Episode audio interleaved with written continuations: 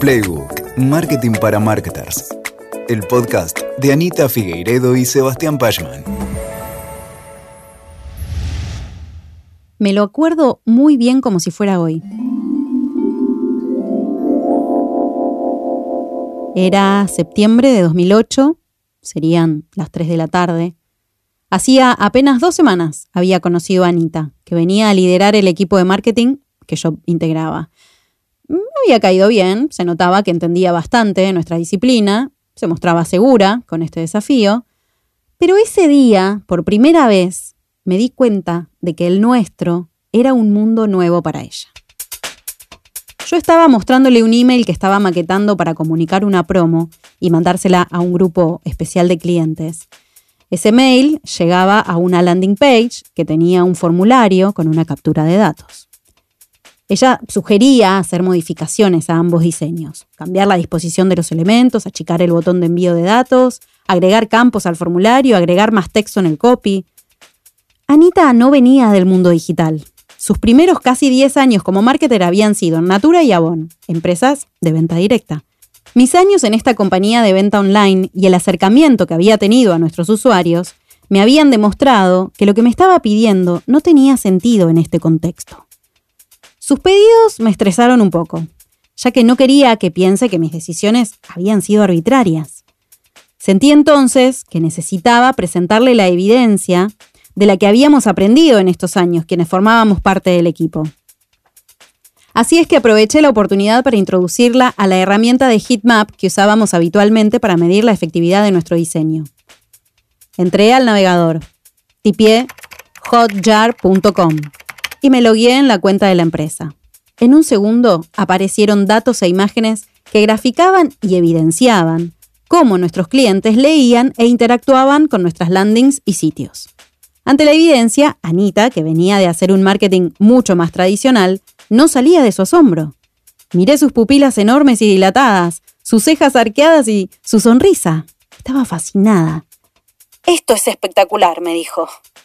Ese fue el primer día de Anita en el maravilloso universo de UX. Y por supuesto que no fue el último. Hola, soy Lula Sarte, marketer, actriz de voz, estudiante de locución, madre de dos y miembro del equipo de Proteína Marketing. ¿Y esto? Es Playbook. Para la mayoría de las y los marketers, hasta hace relativamente pocos años, conocer a la audiencia era una actividad que se hacía una o dos veces al año, como mucho. Hasta hace un tiempo, también era normal pensar en términos de investigación de mercado, como un concepto mayormente externo a la compañía, normalmente tercerizado, esporádico y con obtención de datos e informes de manera periódica que llegaban a la marca de manera eventual. Esto afortunadamente ya no es necesariamente más así. Acompáñame hoy a que junto a Anita Figueiredo y a Sebastián Pashman profesores de estrategia de marketing de la Universidad de Itela y cofundadores de Proteína Marketing, conversemos acerca de las posibilidades que existen para poder entender a nuestras audiencias, acercándonos a ellas para comprenderlas y así alinearnos a sus necesidades y deseos. En este episodio vamos a conversar sobre los siguientes temas. ¿Qué distintos acercamientos podemos tener para entender a nuestra audiencia? ¿Cuál es el rol de la investigación de mercado y de qué tratan estas prácticas? Cómo se inserta la práctica de UX con nuevas técnicas y metodologías para garantizar en las compañías un verdadero enfoque de Customer Centricity. Ah, y no te vayas, porque sobre el final de este episodio contaremos con la opinión experta de Jimena Díaz Alarcón, que es una reconocida especialista en esta materia. ¿Vamos? Vamos. Hola Anita, hola Sebas. Hola Lu, ¿cómo andás? Hola Lula, ¿cómo andás? Yo muy bien, ¿ustedes? Bien, fantástico. Muy bien, contentos de estar acá. Bueno, este segundo tema eh, de esta temporada 2 eh, también es muy interesante. Gran tema. Muy. Gran tema. Muy, muy, muy. Re importante. Bueno, vamos directamente a las preguntas y nos metemos de lleno. Esta es una preguntita para Anita. A ver. ¿Por qué y para qué te parece importante el estudio de las audiencias? Y contanos cómo evolucionó en estos últimos años. Buena pregunta. Eh, está bueno siempre intentar entender por qué y para qué hacemos lo que hacemos, ¿no? Algo y cómo nos agrega valor. Y el marketing, que se ocupa de resolver problemas de las audiencias, necesita estar cerca de esos clientes y clientas, consumidores y consumidoras.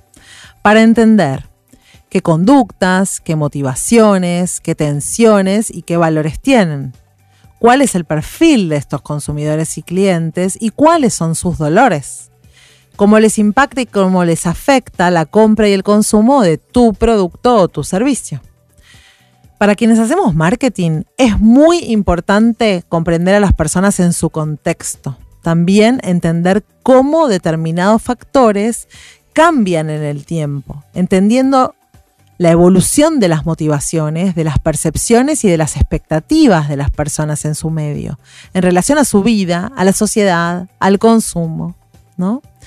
Esto no se puede hacer de una única manera, ¿no? Necesitamos un abordaje múltiple y continuo que nos garantice estar realmente cerca de nuestros públicos y podamos lograr un enfoque de customer centricity, esto que esta palabra que es mucho más que una moda, ¿no? Lo más real posible.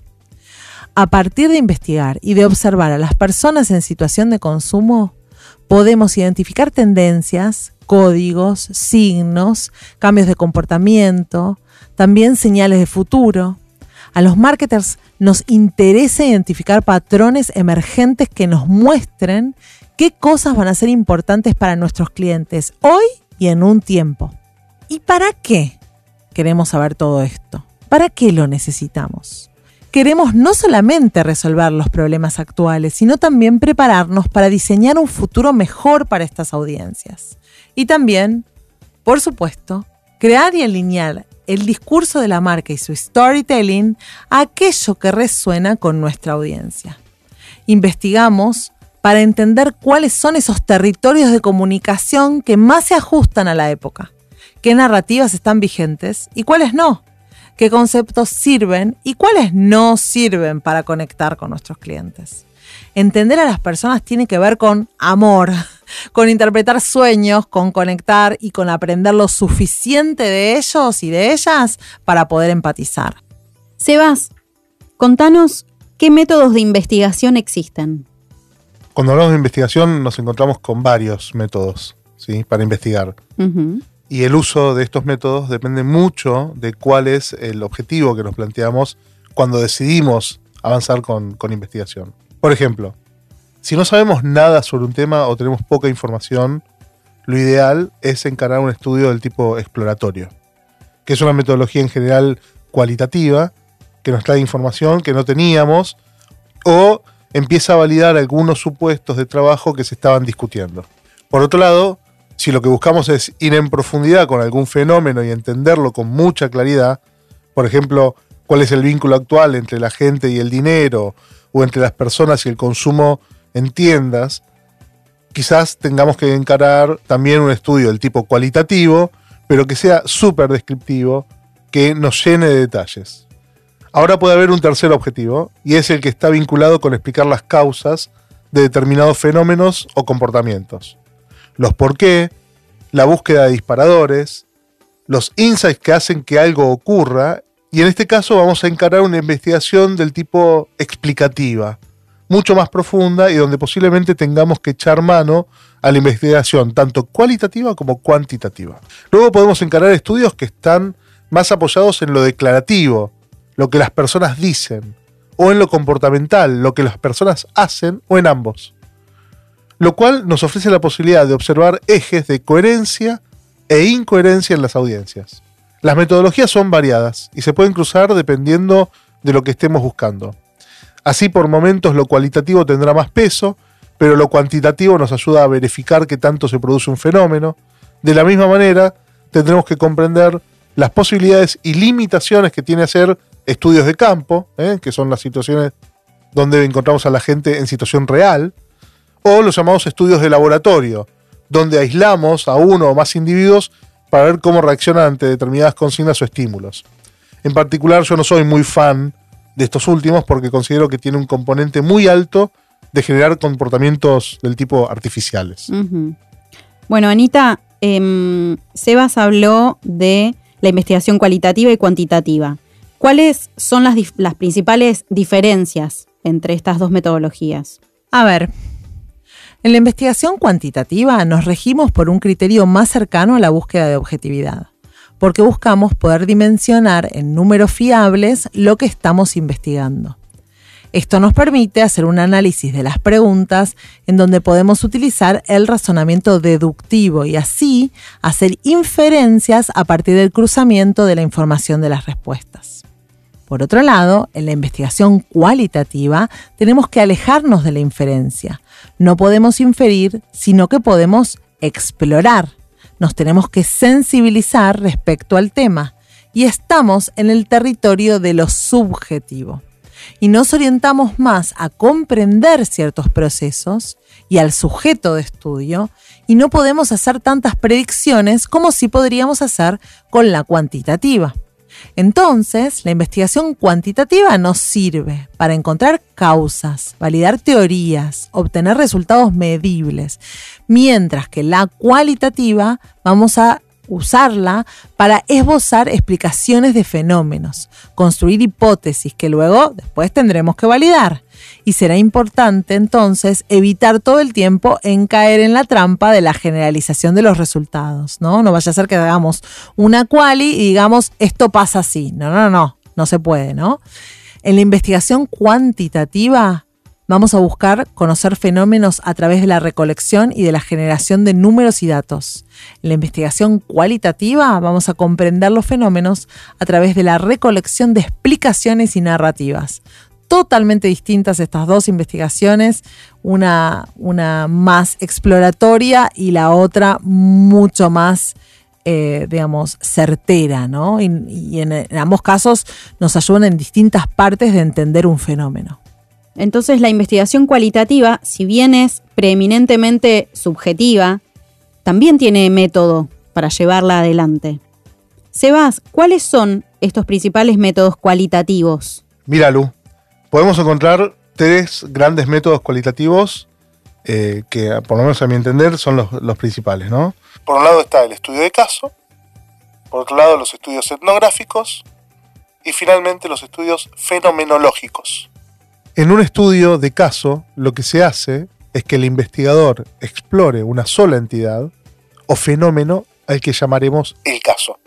Este caso se encuentra limitado por el tiempo y la actividad que se espera analizar.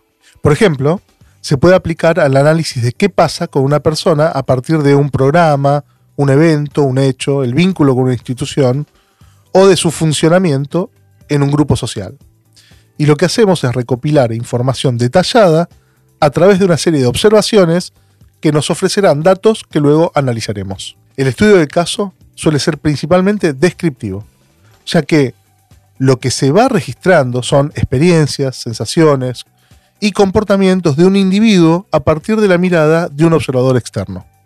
A diferencia, con el estudio del caso, está la investigación etnográfica, en este tipo de investigación, el investigador se compenetra en captar la cultura que subyace a los comportamientos y que en general son compartidas por el grupo. Este tipo de investigaciones se da en un entorno natural para las personas que están siendo observadas y se realiza durante un periodo de tiempo específico, ya que la situacionalidad es un factor de gran impacto.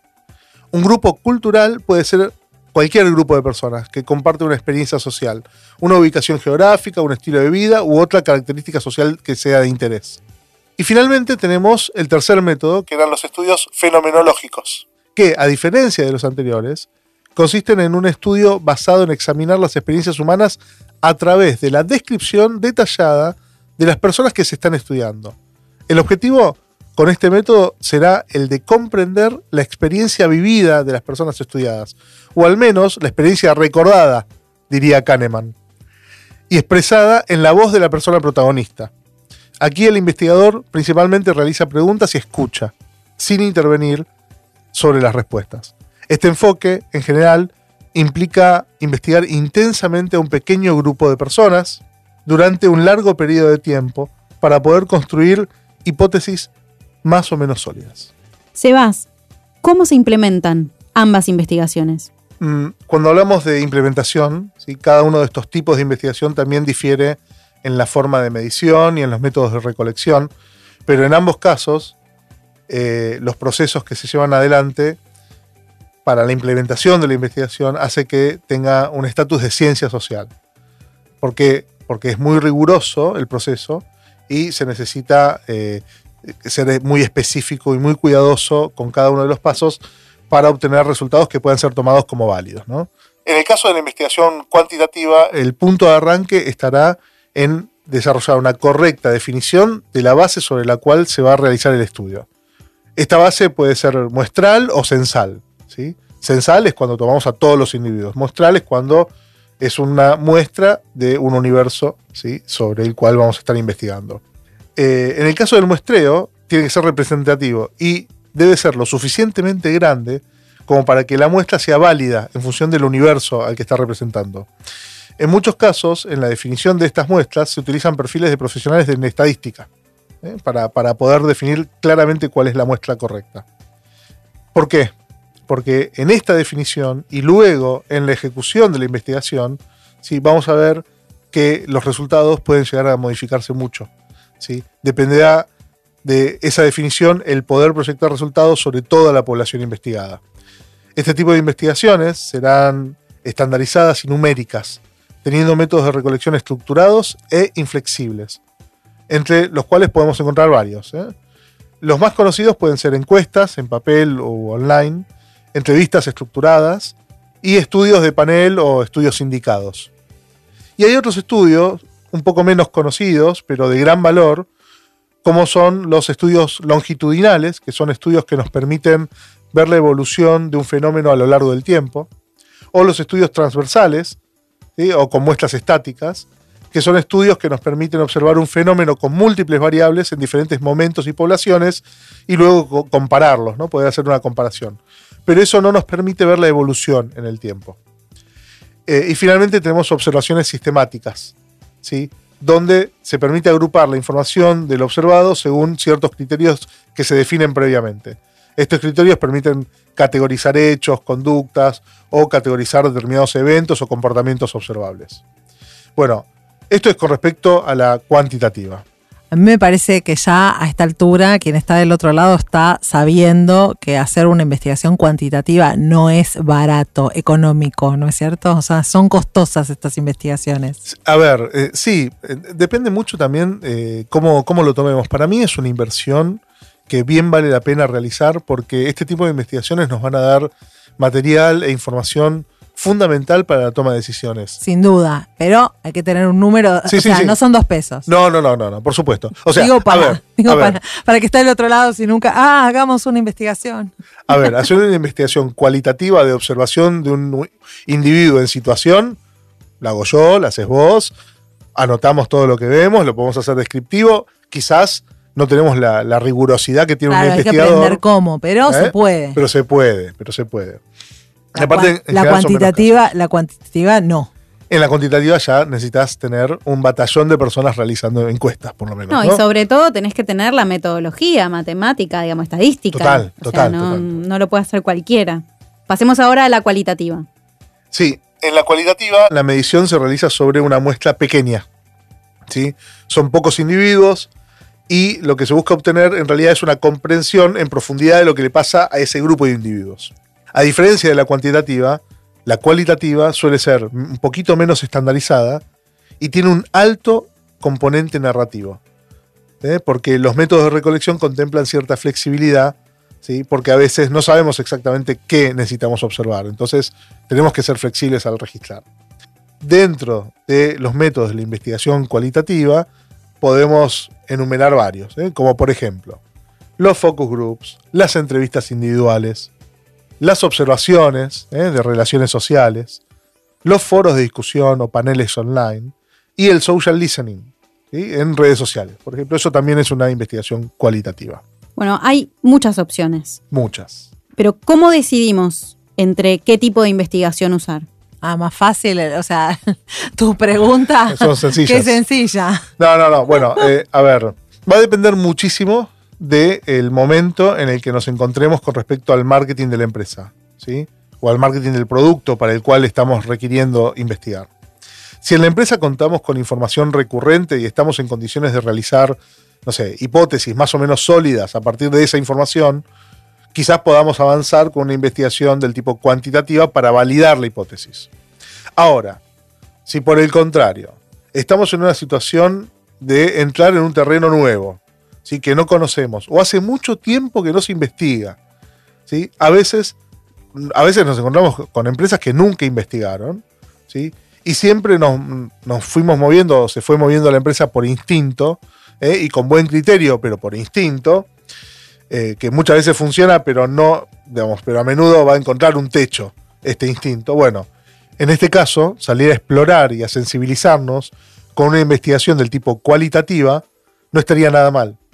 Al menos hasta que podamos coincidir en una hipótesis que no esté comandada por los sesgos internos o por los me gusta o me parece más fuertes adentro de la empresa. Algo que podemos hacer es preguntarnos acerca de qué decisiones necesitamos tomar y para las cuales no contamos con la suficiente información o si la empresa no está acostumbrada a pensar en base a datos e información y queremos desarrollar una práctica más profesional, bueno, en esos casos podremos ver primero el enfoque de lo que queremos saber y luego decidir si debemos sensibilizarnos, o sea, hacer una quali o validar. ¿eh? Entonces ahí estamos hablando de una quanti, o ambas. La selección de qué enfoque de investigación es apropiada en un estudio dado puede basarse también en si tenemos capacidad para detectar el problema de interés, si tenemos los recursos disponibles para investigar, si contamos con las credenciales suficientes de quien está planteando la forma en la que debemos llevar adelante la investigación, o si tenemos las capacidades internas para aprovechar un proceso de investigación. Como sea, podemos hacer una generalización ¿sí? y hablar de la investigación cualitativa. Es muy útil en las primeras fases de los proyectos, mientras que la cuantitativa será muy útil cuando ya podamos elaborar hipótesis. Obviamente, esto se puede convertir en un ciclo virtuoso de sensibilizar, hipotetizar, validar y decidir. Bueno, ya hablamos bastante de investigación de mercado clásica, pero también es súper común hoy hablar de customer centricity y de estar cerca de tu audiencia de una manera más cotidiana y más permanente donde podemos vincular la investigación con los productos y servicios que estamos construyendo, y ahí entramos en el territorio de la investigación de diseño y de la práctica de UX, User Experience. Entonces, Anita, contanos un poco más de estas prácticas. Bien, vamos a hablar entonces de qué es un poco la investigación de diseño y en qué se diferencia con respecto a la investigación de mercado. La investigación de diseño es una práctica que comenzó en los años 90 está centrada en entender cuestiones de educación y se planteaba a partir de observar cómo los estudiantes accedían de una mejor manera a la comprensión de los contenidos a partir del diseño pedagógico. En la práctica, a partir del advenimiento de Internet como espacio de encuentro con las usuarias y con los usuarios, hizo que los equipos de desarrollo de soluciones informáticas, los equipos de diseño de productos digitales, digamos, se volcaran a entender qué le pasaba a las personas cuando se enfrentaban a sus desarrollos y a sus diseños. La investigación de diseño trata de entender cómo los clientes, las clientes realmente usarían un determinado producto o servicio y ayudan a los equipos de diseño a responder preguntas como por ejemplo, quiénes son nuestros usuarios y usuarias, o sea, quienes llegan realmente a interactuar con ese producto o servicio, qué problemas se enfrentan, cómo van a usar el producto y todo lo que concierne a la utilización de ese producto. Llevamos adelante esta práctica para diferentes actividades, como por ejemplo para diseñar en base a hechos y no a supuestos. También la usamos para entregar a los equipos de diseño un mayor foco y una priorización, o sea, qué feature es más importante que otro, ¿no? De los próximos en el pipeline. Bueno, este porque vimos que los usuarios lo reclaman más, ¿no? Lo quieren más.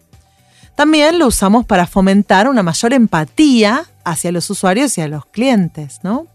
Y aumentar también los índices de satisfacción y fidelización de clientes, porque la compañía se acerca a sus clientes a partir de esta investigación de diseño. Por eso es tan importante para los equipos de desarrollo de producto incorporar la investigación de diseño, porque les permite comprender y centrar sus soluciones en lo que les pasa a las personas, ¿no? con, con las que van a interactuar esas soluciones. Y lo interesante de esta investigación es que es ongoing, o sea, se va dando eh, digamos, mientras que el producto va desarrollándose. No es como antes que hacíamos una investigación de mercado, después desarrollamos siete años y después lanzamos un producto que ya no tenía nada que ver con la No, audiencia. no, de, de hecho, de hecho la, la investigación de diseño lo que hace es permitir investigar todo el tiempo qué es lo que está pasando. Vos estás ahí monitoreando y mirando qué le pasa a los clientes y a las clientas con tus productos, con tus servicios, con tus aplicaciones, con tu sitio web. Sí, totalmente. Entonces, en, en, cuanto a las diferencias entre la investigación de diseño y la investigación de mercado, si bien hay varias, primero creo que es importante destacar que ambas se tienen que enfocar en las personas, ¿no? Ambas tienen que poner a la persona en el centro para que tengamos resultados relevantes. Pero las diferencias son, por ejemplo, los objetivos son distintos. La, la, forma en la que recopilan los datos es distinta también. Y también difieren en la forma de evaluar una muestra y el tipo de información que recolectan. La investigación de diseño pretende comprender la cultura, la experiencia, las emociones, los pensamientos y los comportamientos de las personas que van a ser usuarios del proyecto en desarrollo, ¿no? del producto que estamos encarando. Mientras que el objetivo de la investigación de mercado tal vez está enfocado en comprender los comportamientos de las personas para prever sus necesidades o lo que ellas harán ante determinadas situaciones. Esta, diferencia es fundamental. Eh, mientras que una investigación está mirando el aquí y ahora de lo que está pasando entre el producto, la solución, eh, el espacio digital y un usuario o una usuaria, el otro tipo de investigación está mirando hacia adelante. Está tratando de traer información nueva a nuestro pensamiento de marketing. Claro, y además existen otras tres diferencias importantes entre ambos tipos de investigación. Estas investigaciones difieren en la forma de recopilar los datos, siendo que la investigación de diseño recopila información a partir de una fuerte interacción entre quien investiga y quien es sujeto del estudio, utilizando formularios semiestructurados. En cambio, en la investigación de mercado se va a buscar priorizar un mayor nivel de estructuración de formularios, cuestionarios y entrevistas. Por otro lado, también se encuentran diferencias en cuanto a cómo se definen las muestras, siendo que la investigación de diseño se suelen elegir a los individuos en función de un perfil determinado de usuario o usuaria, priorizando aquellos que tengan, escuchen bien esto, comportamientos más extremos, porque esto puede producir ideas interesantes. Claro, cuando vos tenés un, un usuario o una usuaria que no es la media, ¿sí? te permite ver realmente si tus productos y tus soluciones funcionan bien con todos los usuarios. Por ejemplo, si dijéramos que estamos estudiando, no sé, el uso de la tarjeta SUBE, ¿no? Eh, no es lo mismo como la usa mi hijo de 18 años que como la usa una ancianita, ¿no? O sea, realmente son usuarios extremos, ¿no? Y, y ni te digo si la ancianita es de Gran Buenos Aires versus Jere, que es de Capital, ¿no? Por supuesto. Bien, la investigación de mercado por el contrario, se va a enfocar en estructurar una muestra lo más representativa del universo que se busca investigar. No va a ir a los usuarios extremos. Acá va a agarrar el Gauss de la población, ¿no? Y va a enfocarse más que nada en la distribución normal sin caer en sesgos. Finalmente, ambos tipos de investigación van a variar en el tipo de información a recolectar. Mientras que la investigación de diseño recolecta información de comportamientos, objetos y palabras que las personas usan para expresar su relación con las cosas y procesos a su alrededor, la investigación de mercado se enfoca en recolectar opiniones, comportamientos de personas que hablen y que midan la situación actual y la expectativa que éstas tienen de contextos futuros. Ok, Anita, entonces, ya hablamos de las diferencias o de la distinción entre la investigación de diseño y la investigación de mercado. Contanos ahora un poco más sobre la práctica de UX. A ver, muy importante. UX es la práctica que busca conseguir que las distintas tecnologías sean fáciles de usar y está muy relacionada con la investigación de diseño que mencionamos recién. Básicamente, UX trabaja para que los humanos, nosotros, las personas, no tengamos que entrenar o aprender de ninguna manera para hacer uso de esa tecnología. De hecho, todas las cosas tienen UX, ¿no? Todas las personas tenemos experiencias con las cosas. Pero claro que el UX puede ser bueno o puede ser malo, ¿no? A veces podemos decir, esto tiene mal UX, pero no podemos decir que no tiene UX, ¿no? Todo tiene UX, puede ser malo, ¿no? La práctica de UX, que se volvió popular, o sea, muy popular en los últimos 10 años en las empresas, no solamente eh, está presente en las empresas que tienen productos o experiencias digitales, en donde por supuesto las prácticas de mejora de UX son imprescindibles, sino que también están presentes en la mayoría de los equipos de marketing.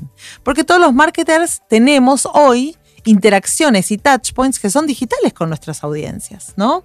Y esto, digamos, lo que hacemos cuando el marketing está profesionalizado es intentar llevar esta mirada de diseño de la experiencia de UX, ¿no? Para todos los puntos de contacto con las clientes y los clientes. Cuando la práctica de UX y de diseño de experiencia llega al marketing, las y los marketers empezamos a necesitar adoptar prácticas propias que nos acerquen a nuestros clientes y usuarios. Ya no nos alcanza con contratar una investigación de mercado, digamos, externa, afuera. No nos alcanza. No, no, no, no. Necesitamos experimentar el research y vivirlo no solamente leyendo informes. Esto es necesario para realmente experimentar la empatía. Esto forma parte fundamental del marketer actual. La persona que hace marketing hoy necesita estar en contacto permanente con lo que le pasa a sus audiencias y la mirada de UX es un camino para acercarse a esa empatía. Yo me acuerdo el primer día en Natura, cuando entré en el año 2000, me pareció totalmente disruptivo que me dijeran que me tenía que pasar un mes vendiendo con la consultora. ¿no? Me pasé el primer mes yendo con el camión, vendiendo, acompañando a la consultora Natura. Después me di cuenta que, claro, sin esa mirada, sin e, la empatía es imposible. ¿No? O sea, si vos nunca estuviste caminando la calle como la camina una consultora de Natura, no puedes entender a una consultora de Natura. Y así digamos, esto que era disruptivo hace 22 años, hoy es de todos los días. Yo me imprescindible. sí, imprescindible, imprescindible. Antes era rarísimo, ¿no? Que escucharas de equipos de marketing entrevistando clientes. Hoy, digamos, un equipo de marketing que no entrevista clientes y que no sale a tener contacto con sus usuarios, bueno, no es profesionalizado, no, es un gran está totalmente desconectado de la realidad. Sí, total. Por eso las compañías empiezan a hacer investigaciones de diseño dentro de las organizaciones y cada vez más vemos a equipos que son empujados hacia esa interacción con las audiencias, ¿no? Se los anima a los equipos de marketing a observar, a encontrarse con sus consumidores y usuarios, a aprender a entrevistar, en fin. Yo recomiendo mucho buscar si Google ahora, ¿no? La heurística de Jacob Nielsen, ¿no? Y ver cómo los principios y prácticas de UX que este hombre eh, sugirió que son espectaculares hace decenas de años, aplican hoy a las comunicaciones de marketing, a las experiencias, a los puntos de contactos, porque realmente te cambia la forma de pensar todo. Ya, ya estoy imaginándome a los marketers que nos están escuchando tipeando en Google, ¿no? Repito, heurística de Jacob Nielsen. Sí, mejor una locutora. Búsquenlo bien, búsquenlo bien. Bueno, vamos cerrando. Tengo una última pregunta para Sebas. Sebas, ¿por qué eh, a menudo cuando se investiga escuchamos que quienes están investigando están buscando conseguir insights? Qué palabra esa. ¿No? ¿eh? Esa palabra. Eh, bueno, y contanos básicamente qué es un insight. Ok, ok. Vamos a arrancar por el principio, ¿eh? que es un insight.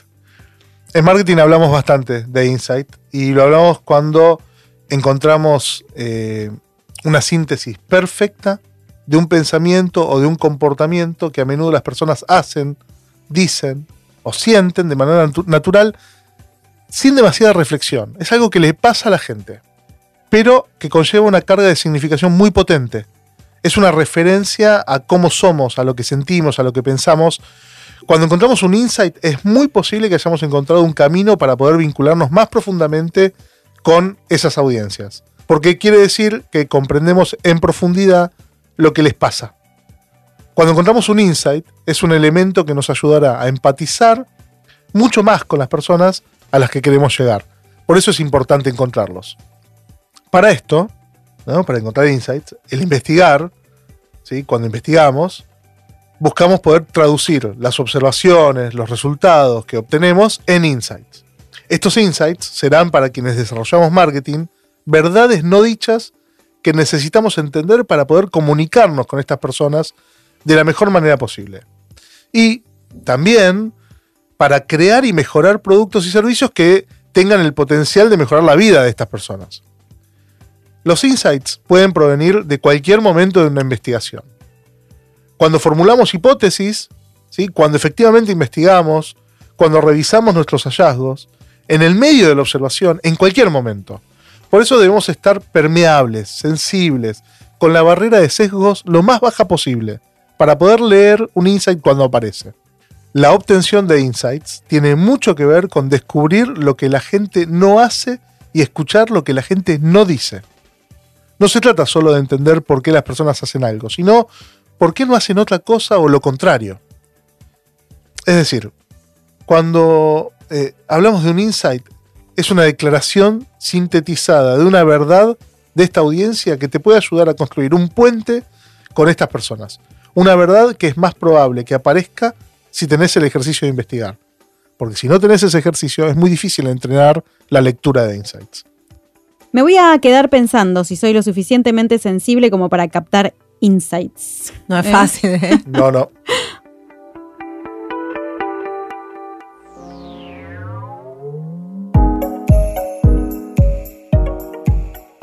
Bien, hasta acá hablamos de las distintas maneras que tenemos de conocer a nuestras audiencias a partir de la investigación y de las prácticas UX.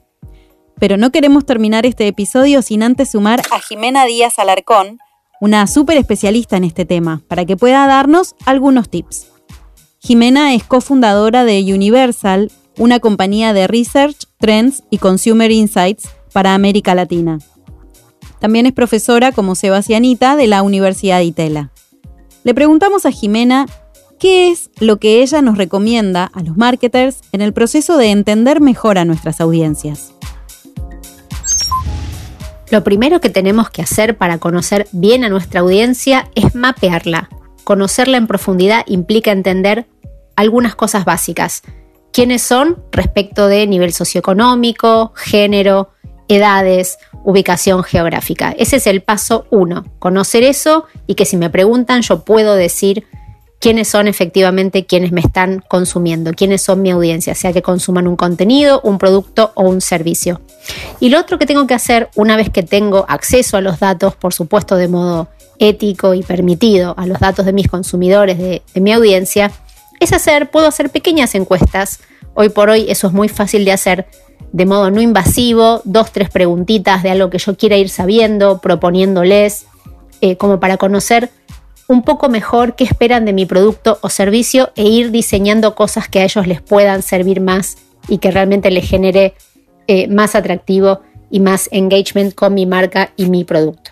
Y otra cosa que puedo hacer para conocer más profundamente todavía las audiencias es hacer desayunos, por ejemplo, que pueden ser virtuales o presenciales, ¿no? Puedo invitar a cuatro o cinco personas a que conversen sobre lo que opinan de la marca, los puedo ir guiando con preguntas, mostrándole estímulos, mostrándole cosas y bueno, le doy por supuesto un regalo, un incentivo a cambio de mi marco, de mi servicio, algún beneficio por el tiempo que me dedicaron y de esa manera ir aprendiendo todo el tiempo.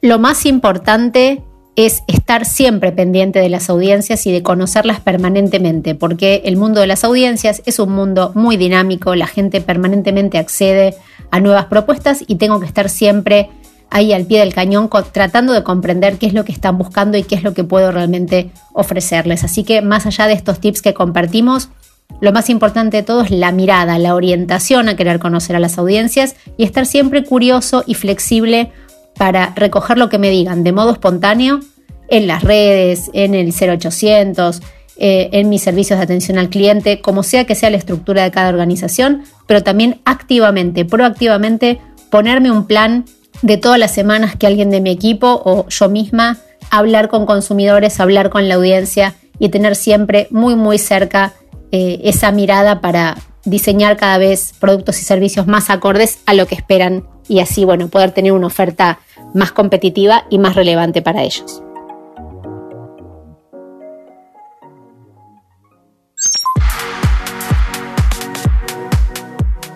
Qué interesantes las palabras de Jime y qué oportunidad nos dan para seguir pensando. Y a vos, que estás del otro lado, esperamos que este tema te haya sido relevante. A este trío le hace muy feliz que nos hayas acompañado hasta acá.